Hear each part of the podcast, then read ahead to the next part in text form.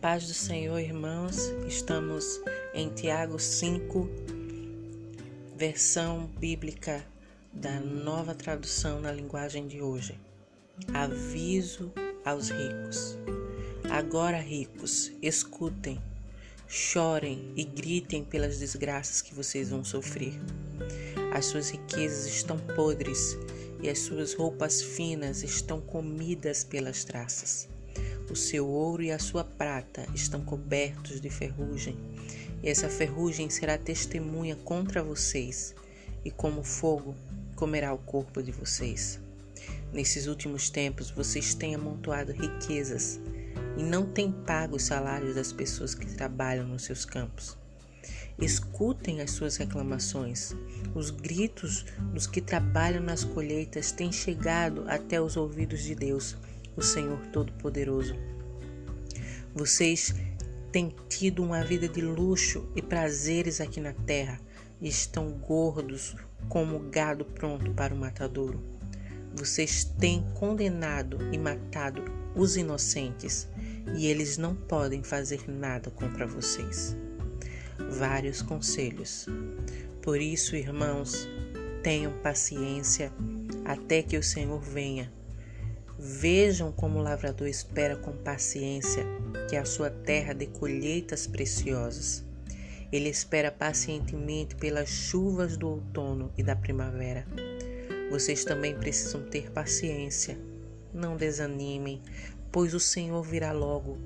Irmãos, não se queixem uns dos outros para não serem julgados por Deus. O juiz está perto, pronto para vir. Lembrem dos profetas que falaram em nome do Senhor e os tomem como exemplo de paciência nos momentos de sofrimento. E nós achamos que eles foram felizes por terem suportado o sofrimento com paciência. Vocês têm ouvido a respeito da paciência de Jó e sabem como no final Deus o abençoou, porque o Senhor é cheio de bondade e de misericórdia. Acima de tudo, meus irmãos, quando vocês prometerem alguma coisa, não jurem pelo céu, nem pela terra, nem por nada mais. Digam somente sim quando for sim e não quando for não, para que Deus não os condene. Se algum de vocês está sofrendo, ore. Se alguém está contente, cante hinos de agradecimento. Se algum de vocês estiver doente, que chame os presbíteros da igreja para que façam oração e ponham azeite na cabeça dessa pessoa em nome do Senhor. Essa oração feita com fé salvará a pessoa doente. O Senhor lhe dará saúde e perdoará os seus pecados que tiver cometido. Portanto, confessem os seus pecados uns aos outros e façam oração uns pelos outros, para que vocês sejam curados. A oração de uma pessoa obediente a Deus tem muito poder. O profeta Elias era um ser humano como nós.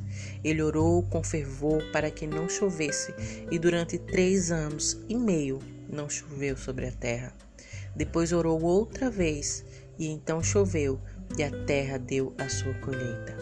Meus irmãos, se algum de vocês se desviar da verdade e o outro fizer voltar para o bom caminho, lembrem disso. Quem fizer um pecador voltar do seu mau caminho, salvará da morte esse pecador e fará com que muitos pecados sejam perdoados.